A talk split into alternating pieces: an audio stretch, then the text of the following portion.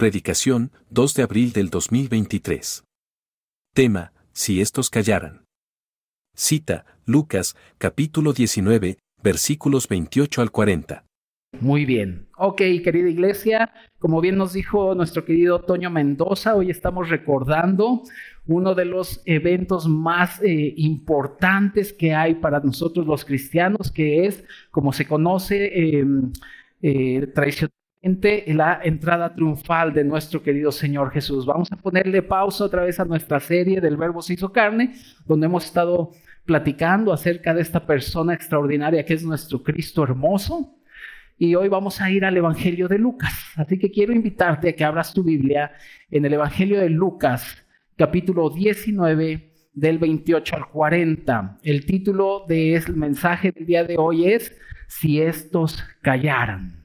Es una de las frases que más me anima, me gusta y me alienta a seguir adelante y ahorita lo vamos a leer cuando el Señor viene y le dice a los fariseos, si estos callaran, ¿te acuerdas lo que dice? las piedras hablarían o clamarían. Pero esta es una de las frases que más me gusta de la Biblia, de cómo el Señor está mostrando que generación a generación sus obras iban a ser anunciadas siempre e, e iban a ser celebradas por su iglesia. Así que por favor acompáñame, querida familia, a Lucas 19, versículos del 28 al 40. ¿Lo tienes? Bien. Lucas 19, del 28 al 40. Dice, eh, dicho esto, iba adelante subiendo a Jerusalén. ¿Qué fue lo que dijo antes el Señor? Está hablando, si tú lees versículos atrás, el Señor habló de la parábola de las diez minas o de los talentos, como también lo conocemos. ¿Te acuerdas que a uno le dio cierta cantidad, uno lo enterró, otro sí los dio a los banqueros, etcétera, etcétera? Y viene aquí el 28, dice, dicho esto, iba adelante subiendo a Jerusalén y aconteció que llegando cerca de Betfagé y de Betania, al monte que se llama de los olivos, envió dos de sus discípulos, diciendo, id a la aldea de enfrente, y al entrar en ella hallaréis un pollino atado, en el cual ningún hombre ha montado jamás, desatadlo y traedlo.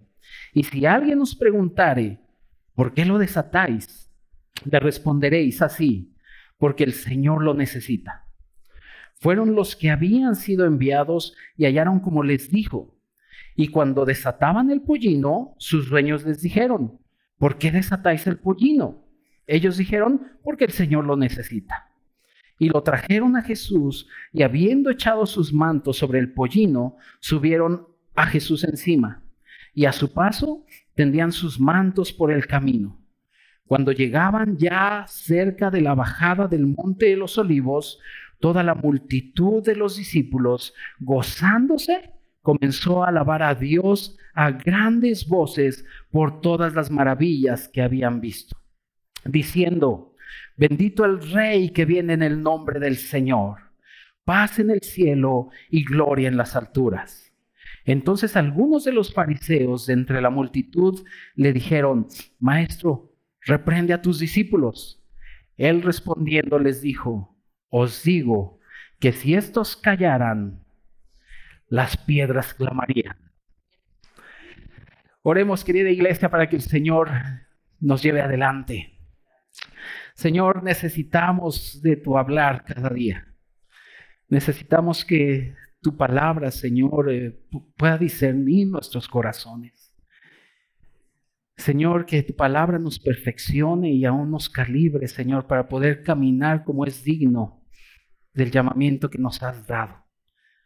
Señor, estamos tan agradecidos contigo y tan contentos de que podamos tener tu palabra y que podamos tener a la hermosa persona de Cristo, Señor. Padre, te amamos y queremos pedirte que en este día hables a nuestras vidas, Señor, porque en verdad lo necesitamos. Por favor, Señor, hazlo por amor a tu nombre. En el nombre de Jesús oramos. Amén. Querida familia, esta es una de las escenas más gloriosas que podemos tener. Y todos y cada uno de nosotros necesitamos valorar esta escena en gran manera. ¿Por qué?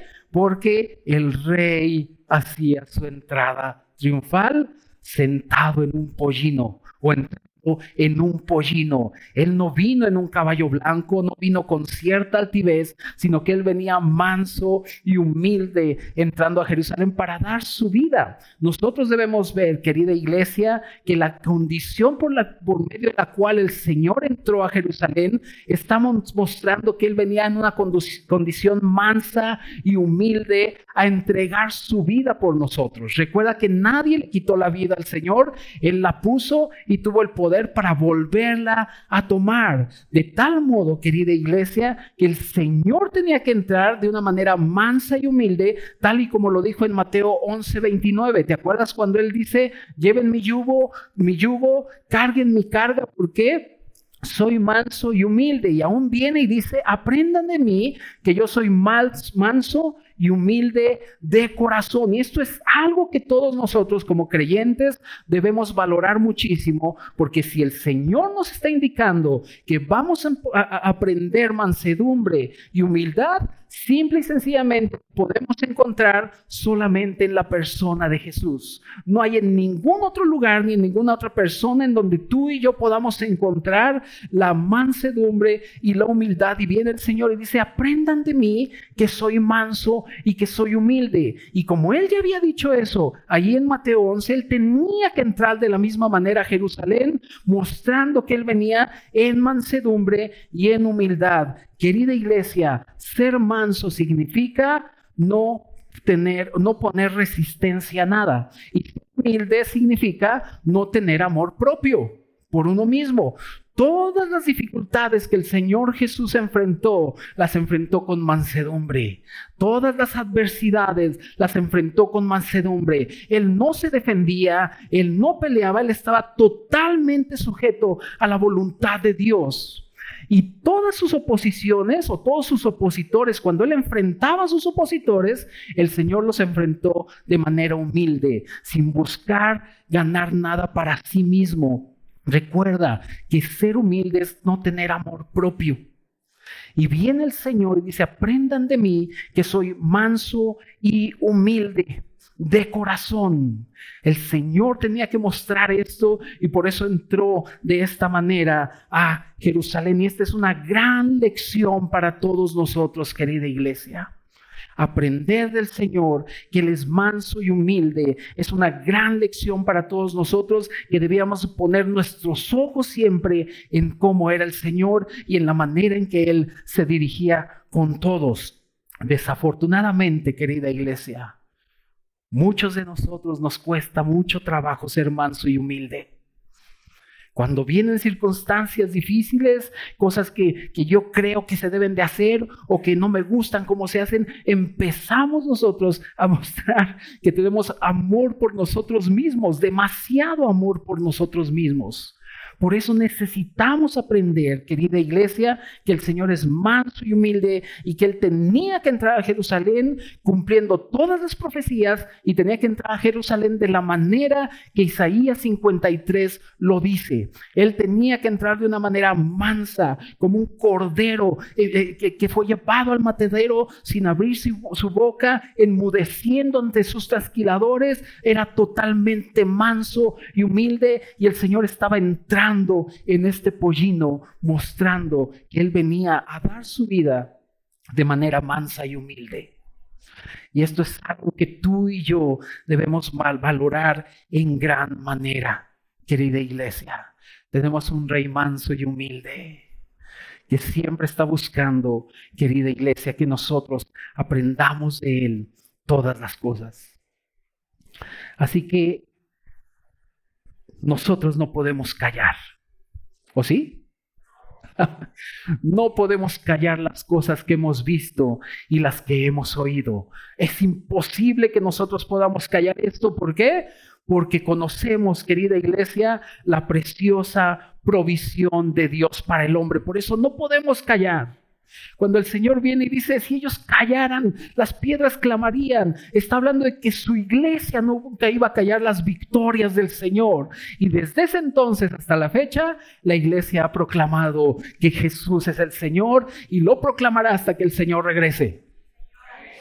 Así que, querida iglesia, nosotros no podemos callar las cosas que hemos visto ni las cosas que hemos oído. ¿Por qué? Porque conocemos la preciosa provisión de Dios para el hombre. Y este es nuestro primer punto, para que lo anotes ahí. No podemos callar lo que hemos visto y oído porque conocemos la preciosa provisión de Dios para el hombre. ¿Y cuál, cuál es esta provisión de Dios para el hombre? Cristo.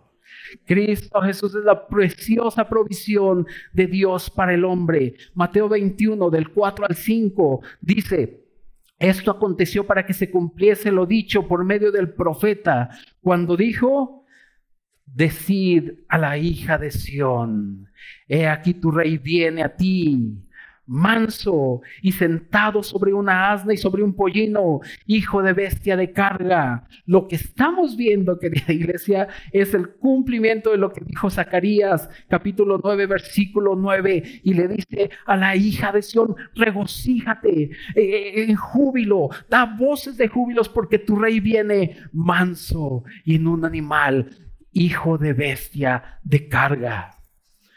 No sé tú, pero cada vez que yo veo que una profecía se cumplió, ay, mi corazón late con más fuerza. Porque yo sé que Él es un Dios fiel. Y si cumplió eso, cumplirá todo lo que nos ha dicho. Querida iglesia, no podemos callar porque tú y yo conocemos la preciosa provisión de Dios. ¿Cuántos de aquí saben que Dios es un Dios que provee? ¿Sí? Todos sabemos que Dios provee. Y, cuando decimos es que Dios provee, nuestra mente nos lleva, ay sí, no me va a faltar mi frijolito, tengo en la casa nopalitos y ahorita los hacemos con un arrocito y, y está bien, Dios nos provee y, entendemos perfectamente que todo viene de su mano. Incluso la Biblia dice, de lo recibido de tu mano te damos hoy, todos sabemos, todos los que creemos en el Señor, sabemos perfectamente que todo lo que tenemos proviene de Él. Pero hay algo aún más excelente, iglesia. Cuando dice que Dios provee, o en Génesis cuando encontramos a Abraham, que dice Jehová iré, o Dios proveyó, en el lugar está hablando de que este Dios nos ha provisto a Cristo. Iglesia, Dios nos ha dado a Cristo. Isaías dice, porque un hijo nos es, porque un niño nos es nacido, hijo qué? Nos es dado. Juan 3:16, porque de tal manera amó Dios al mundo que qué? Nos dio a su Hijo, para que todo aquel que en Él cree no se pierda, sino tenga vida eterna. Romanos 8:32, el que no escatimonia a su propio Hijo, sino que lo entregó por todos nosotros. Amada familia, la provisión más grande de Dios es Cristo. Por eso cuando nosotros decimos Jehová proveerá y Jehová proveyó, sí, ahí venía el Señor en un pollino y había muchos gritos y algarabía. Ellos no conocían el plan eterno de Dios todavía, pero aún ellos sabían que algo iba a hacer y, y el Señor en su soberanía permitió esto porque Él estaba proveyendo aquel que sería nuestro sustituto en la cruz. Así que cada que nosotros digamos, Jehová provee, sí, Dios provee y proveyó a su Hijo y lo que tenemos ahora es gracia sobre gracia. Él es la hermosa provisión de Dios. Iglesia, primero necesitaría, necesitaba haber una provisión para que después hubiera una sustitución. Si no hubiera habido esta provisión, no hubiera habido una sustitución. Cristo es nuestro sustituto que subió a la cruz por ti y por mí. Y dice la Biblia ahí en Romanos 3:23, por cuanto todos pecaron, todos están destituidos de la gloria de Dios. Realmente tú y yo merecíamos el castigo y el juicio de Dios. ¿O no lo merecías? Todos lo merecíamos. ¿Por qué? Porque éramos enemigos de Dios, dice la palabra del Señor, enemigos de Dios y éramos hijos de ira. Por naturaleza, dice, éramos hijos de ira, no teníamos remedio, no había manera como solucionar el problema que el pecado vino a traer al hombre. No existía, ninguno de nosotros éramos aptos para ir a la cruz y para pagar la justicia de Dios. No, no éramos aptos para poder decirle, yo vengo a pagar por mis, por mis hechos, por mis actos. No podíamos compararnos o equipararnos a la santidad de Dios. Estábamos perdidos enemigos de Dios, muertos en nuestros delitos y pecados, y tú y yo estábamos bajo la condenación de Dios. Pero hubo, una provisión y una sustitución que tiene un nombre que es sobre todo nombre, y es este Cristo. Y cuando Él entraba a Jerusalén, oh iglesia, ahí estamos viendo la provisión de Dios, que sería el sustituto de todos nosotros. Iglesia, en verdad necesitábamos que Dios, nos merecíamos que Dios aplicara su vida sobre nosotros. Todos habíamos pecado contra Él, todos habíamos ofendido su santidad. Y toda la creación obedecía a Dios. El Señor viene y, le puso límites al mar y el mar obedeció. Y el Señor dijo, haga la luz y fue hecho la luz. Y el Señor dijo, sepárense las tinieblas de lo seco y se separó. Y toda la creación obedecía a la voz de Dios. Pero cuando viene el Señor y le dice al hombre, ven a mí y tendrás salvación, el hombre dice, no quiero. Y merecíamos el juicio de Dios. Y el Señor bien dice, ven, hombre, ¿en dónde estás? Fíjate qué hermoso. Pero cuando Adán y Eva pecan, que tú lo sabes, te sabes la historia, cuando Adán y Eva, caen allí en el Edén y se esconden de Dios, ah, el Señor no vino a condenarlos, el Señor vino a predicarles el Evangelio. Viene el Señor y cuando se da cuenta que habían caído inmediatamente, querida iglesia, el Señor empieza a hacer la pregunta de preguntas que hasta la fecha sigue haciendo, hombre, ¿en dónde estás? Adán, ¿en dónde estás? Y es su evangelio que te pregunta eso hoy, ¿en dónde estás? Porque el pecado nos alejó de Dios, nos arruinó del Señor. Y ahora, iglesia, ¿cómo iba Dios a arreglar todo eso? Dios es justo. Pero si Él perdonaba al malvado, ¿cómo podría seguir siendo justo Él? Te voy a poner un ejemplo. Supongamos que ahorita salimos y nos encontramos a dos hombres pateando a una persona y les decimos, ¿por qué lo estás pateando? Porque se me antojó patearlo, ¿cómo ves? Y lo sigue pateando y pateando, viene la patrulla y nosotros vamos de testigos y le decimos al juez, juez, estos dos hombres sin motivo alguno estaban pateando a esta persona. Y el juez le pregunta a estos hombres, ¿es verdad? Sí, es verdad. Se nos antojó patearlo y lo queríamos dejar medio muertos. Y el juez dice, me cayeron bien ustedes dos. Los voy a perdonar, váyanse. ¿Qué diríamos nosotros? ¿Es un juez justo? ¿Por qué no? ¿Cómo Dios, siendo justo, podría perdonarnos a nosotros los que no le conocíamos antes y seguir siendo justos? La respuesta está en la cruz, con este sustituto que el Señor tomó todos nuestros pecados y los puso en el Señor, en sus hombros, aunque no hubo maldad en él, como dice Isaías 53, no hubo engaño, no hubo, no hizo maldad, ni hubo engaño en su boca. Con todo esto, Dios quiso quebrantarlo, poniendo nuestros pecados sobre él.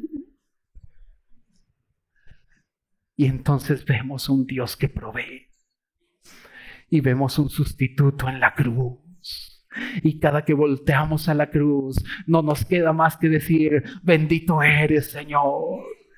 Algo que yo no podía hacer, tú lo hiciste, porque tú eres Dios. Y por eso cuando vemos esta escena, iglesia, que el Señor se monte en el pollino y dice, desaten al pollino y digan que el Señor lo necesita y se cumple Zacarías 9:9 y cuando vemos esta escena no nos queda otra más que decir, Jehová iré, Jehová proveyó. Por eso el cristiano es tan feliz. ¿O no? Sí, avísenle a su cara, hermanos, por favor. Así me lo aplicó Toño hoy en la mañana. Tenemos un sustituto. Y por eso podemos disfrutar a este Cristo. Y por eso podemos, cada que leemos el Nuevo Testamento, ah, es tan rico, ¿a poco no? ¿A poco no? a ver, ¿cuántos vinieron a Romanos hoy? Ok. Los demás tienen que venir, ¿eh? Porque hoy descansábamos en Romanos como no tienen idea. Cuando viene Chaí nos dijo, Dios es un Dios soberano. Ay, qué descanso hay para mi alma. Saber que Él hace como quiere y que no necesita mi consejo y saber que estamos en las manos de un Dios soberano y que esta iglesia está en las manos del Dios soberano, para mí es un sprinter un descanso delicioso. Así que cada que ustedes vean el comercial del osito, digan aleluya. La realidad del Sprinter eres tú, Cristo. eres la realidad de todo eso, iglesia. Por eso había tanto júbilo cuando entró. Y si estos hombres dieron voces de júbilo sin conocer lo que ahora nosotros conocemos, cuánto más nosotros deberíamos ser aquellos jubilosos por lo que el Señor ha hecho. Así que querida iglesia, no podemos callar lo que hemos visto y oído. No solo porque conocemos la hermosa provisión de Dios para nuestra vida, sino también porque conocemos cuál es la base de nuestra alabanza. Y este es el segundo punto. Y acompáñame, por favor. Hace rato no leímos eh, los versículos. Discúlpenme, por favor. Acompáñame para ver este segundo punto al versículo del 37 al 38 de Lucas 19. Dice, versículo 37 al 38. Después de que ya iban entrando, Dice, cuando llegaron ya cerca de la bajada del monte de los olivos, toda la multitud de quién? De, sus, de los discípulos, gozándose, comenzó a alabar a Dios a grandes voces por todas las maravillas que habían hecho. Ya cambió mi ¿no ¿verdad? Gracias.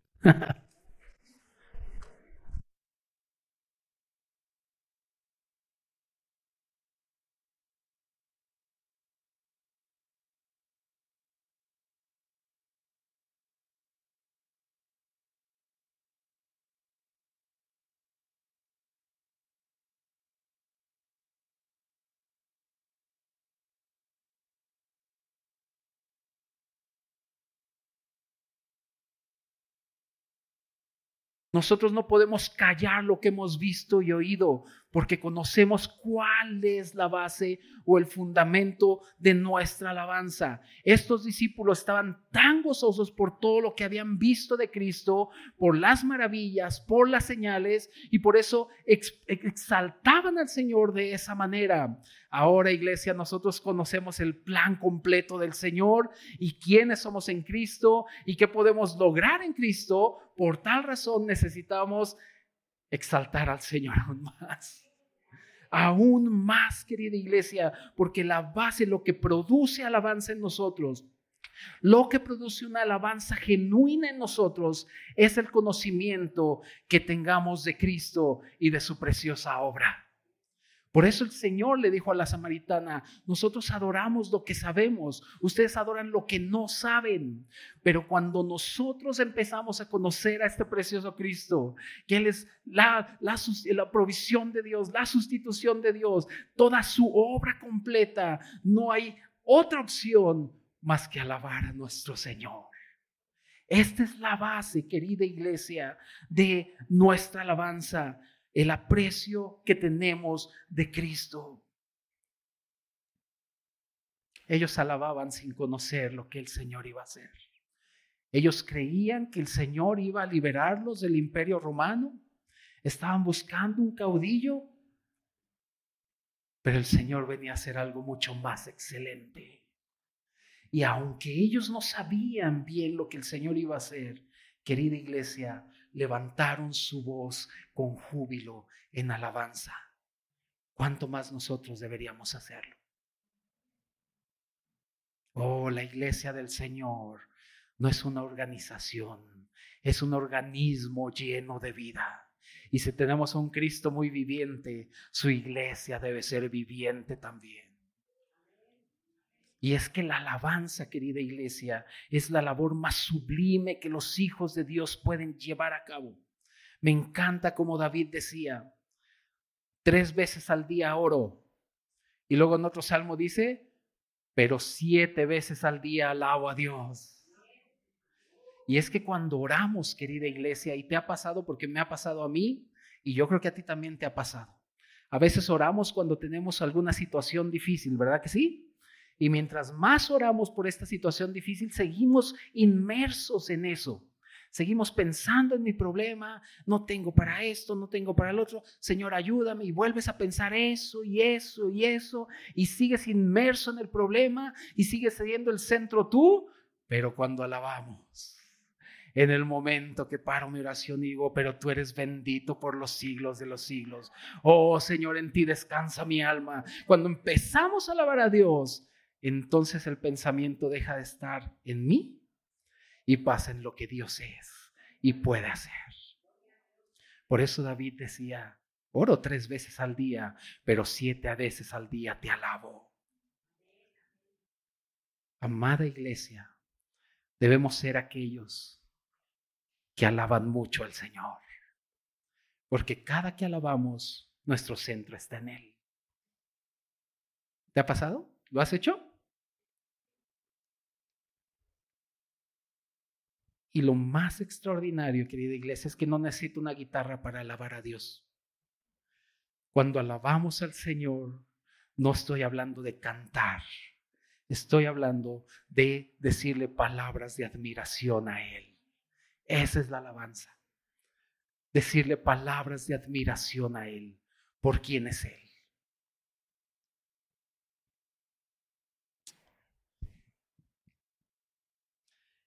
Hebreos 13:15. Si quieres te lo leo, apúntale. Hebreos 13:15 dice, así que, o si ya lo tienes, sígueme en la lectura. Pero Hebreos 13:15 dice, así que ofrezcamos, ¿quién lo tiene ya? ¿Ofrezcamos cuándo? Fuerte, a ver, iglesia. Ofrezcamos siempre a Dios por medio de Él, o sea, Jesucristo, ¿qué tenemos que ofrecerle? Sacrificios de alabanza, es decir, frutos de labio que confiesen su nombre. Estos hombres vieron a este Jesús y se regocijaron sin saber lo que iba a pasar. Nosotros ya sabemos lo que pasó. Tenemos que confesar, frutos de labios que confiesen su nombre. Así que ahí te va tu tarea. Alaba más por quién es Él. Por quién es Él. Fíjate, acompáñame a Lucas. Ahí estamos en Lucas 19. Vamos a Lucas 10. Lucas 10, versículo 21.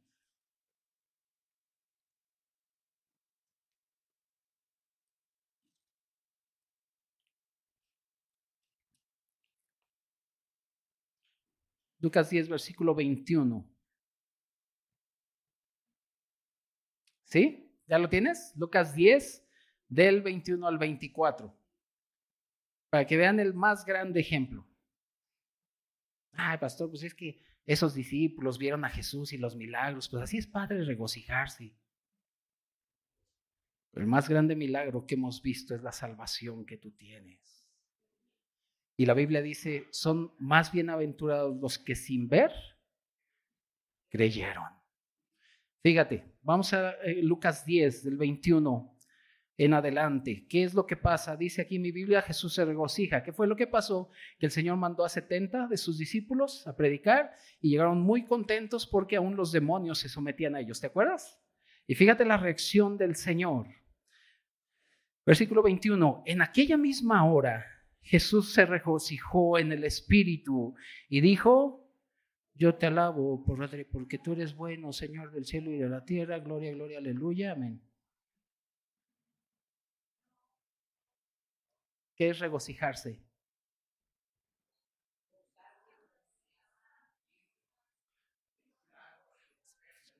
Imagínate al Señor regocijado. Yo, yo, yo esa escena, híjole, no puedo con ella, pero imagínate al Señor regocijando y adorando al Padre. Extraordinario.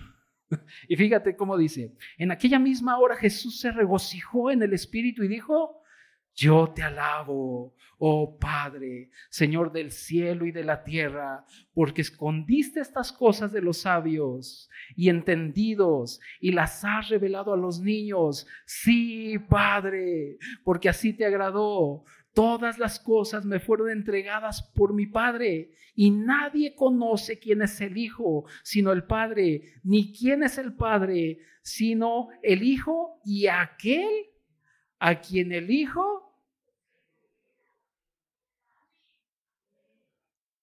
Iglesia, ¿ustedes conocen al Padre? Nada más esta sección. A ver, a ver, yo predico acá, Chaí, vente a predicarles el Evangelio acá. Nos ha revelado al Padre su Hijo.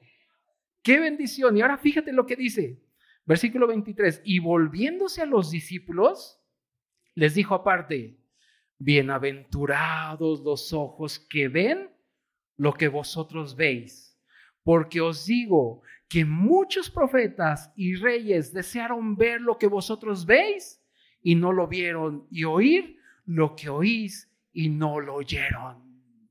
Imagínate si David hubiera visto a Jesús, su muerte y su resurrección. Siete veces al día no le alcanzan para alabarlo. ¿Y nosotros? Somos testigos de Cristo. Ah.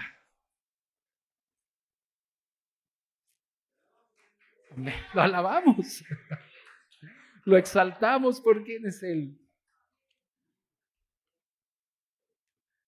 Así que, amada familia, esta escena es muy gloriosa. Vemos la provisión, la sustitución, la base de nuestra alabanza que es Él mismo y su obra, pero también podemos ver, querida iglesia, y este es nuestro punto 3, podemos ver que existe un clamor eterno. Vamos a Lucas 19 nuevamente, versículos del 39 al 40. Lucas 19, 39 al 40.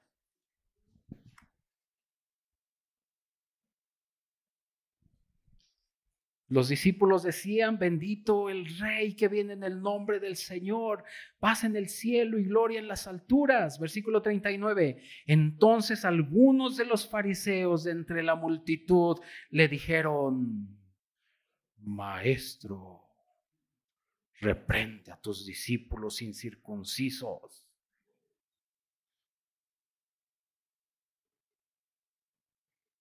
Y la respuesta del Señor es la que más amo. Aquí, es más, vamos a poner, mandarlo a poner aquí. Si estos callaran. Dice, entonces algunos de los fariseos de entre la multitud le dijeron, maestro, reprende a tus discípulos. Él respondiendo les dijo, os digo que si estos callaran, las piedras clamarían. ¿Qué clase de proclamación acaba de decir el Señor? Y lo que aquí el Señor nos está diciendo, querida iglesia, es que siempre iba a haber personas que iban a celebrar sus obras. La iglesia no se puede callar. La han intentado callar muchas veces, pero la iglesia sigue en pie. La iglesia sigue avanzando y hay muchos testigos del Señor que seguirán proclamando la victoria del Señor. Estos hombres que gritaban Osana, que quiere decir sálvanos ahora, querían ser salvos de la opresión romana, pero no se daban cuenta la clase de adoración que ellos estaban dando cuando decían Osana, porque llegaba el Salvador a hacer lo que tenía que hacer, salvar a cada uno de nosotros. Y esta es la alabanza más sublime que ha habido, iglesia, Osana. Osana. El Señor nos ha salvado. Merecíamos su ira, pero Él nos salvó. Merecíamos su ira, pero Él nos justificó.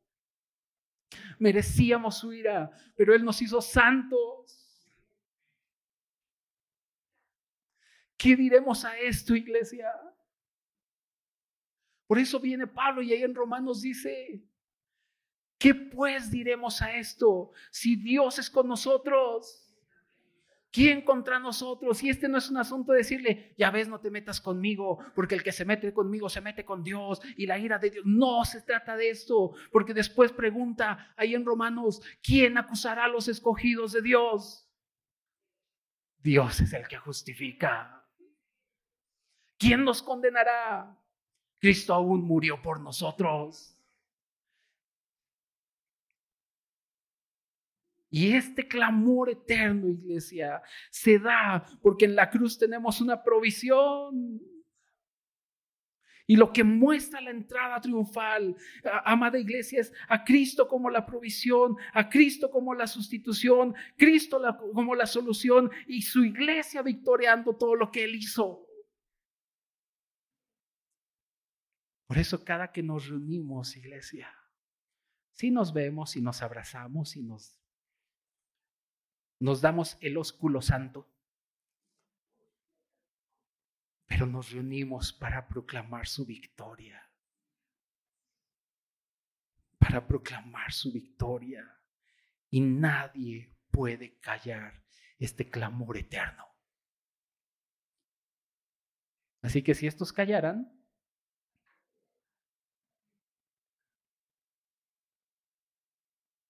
Ninguna piedra ha proclamado eso. Quiere decir que la iglesia sigue en este mundo.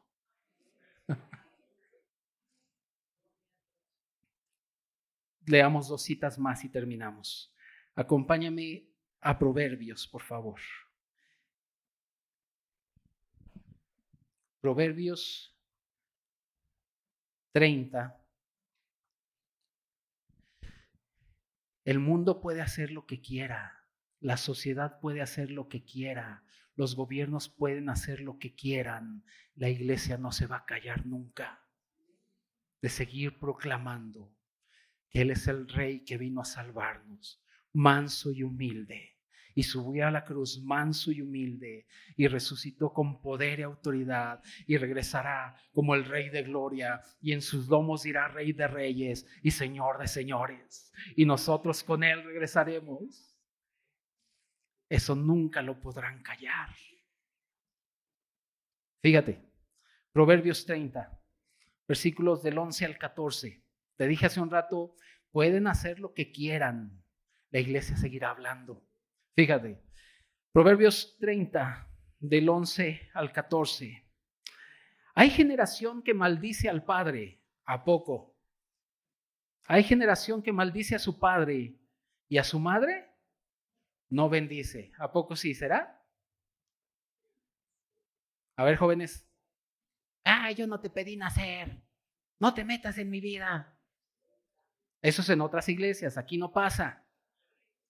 Aquí son santos y sin mancha. Aleluya, gloria a Dios. Hay generación, dice, que maldice a su padre, o sea, que habla mal de su padre y a su madre no bendice. Hay generación limpia en su propia opinión. Si bien no se ha limpiado de su inmundicia, ¿será? Que hay generación que dice, yo no necesito de Dios, ustedes son aleluyos, mejor vámonos al ponchis ponchis y al reggaetón y vamos, ¿sí? ¿Será? Versículo 13, hay generación cuyos ojos son altivos y cuyos párpados están levantados en lo alto.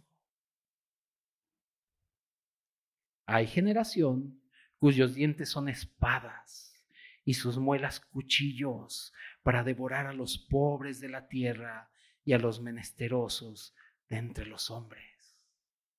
¿Será que está hablando de México? Si ahí nos quedáramos, diríamos, no, pues estamos torcidos. Pero iglesia, está el Salmo 145. Vamos al Salmo 145. Allá atrásito de Proverbios, ya vimos estas generaciones que son terribles, pero hay una generación que siempre va a celebrar las obras del Señor. Salmo 145, y con esto terminamos. Y quiero pedirle al equipo de alabanza si viene para acá, para que terminemos cantando. Salmo 145, versículo 1, ¿lo tienes? Ya vimos esas cuatro generaciones que maldicen al padre y a la madre no bendicen. Ya vimos a los que se creen altivos en su propia opinión, limpios en su propia opinión, altivos y que devoran al pobre, corruptos, terrible. Pero ahora vemos lo que Dios hace. Veamos lo que Dios ha levantado. Y aquí lo que Dios ha levantado, aquí estamos. Dice, te exaltaré, mi Dios, mi Rey. Y bendeciré tu nombre, ¿cuándo? Eternamente y para siempre. Cada día te bendeciré y alabaré tu nombre. ¿Cuándo? Eternamente y para siempre. Grande es Jehová y digno de suprema alabanza, y su grandeza es inescrutable. Generación a generación celebrarán sus obras y anunciarán tus poderosos hechos. Oh, en la hermosura de la gloria de tu magnificencia y en tus hechos maravillosos meditaré. Del poder de tus hechos estupendos, ¿qué? Hablarán los hombres y yo publicaré tu grandeza. Proclamarán la memoria de tu inmensa bondad. ¿Y qué? Y cantarán tu justicia. Clemente y misericordioso es Jehová, lento para la ira y grande en misericordia. Bueno es Jehová para con todos y sus misericordias sobre todas sus obras. Te alaben, oh Jehová, todas tus obras y tus santos te bendigan la gloria de tu reino digan y hablen de tu poder para hacer saber a los hijos de los hombres sus poderosos hechos y la gloria de la magnificencia de tu reino. Tu reino es reino de todos los siglos y tu señorío en todas las generaciones. ¿Qué tenemos que decir a esto, iglesia? Aleluya. Él es nuestro Dios. ¿Por qué no nos ponemos en pie, iglesia? Este clamor no se va a pagar nunca.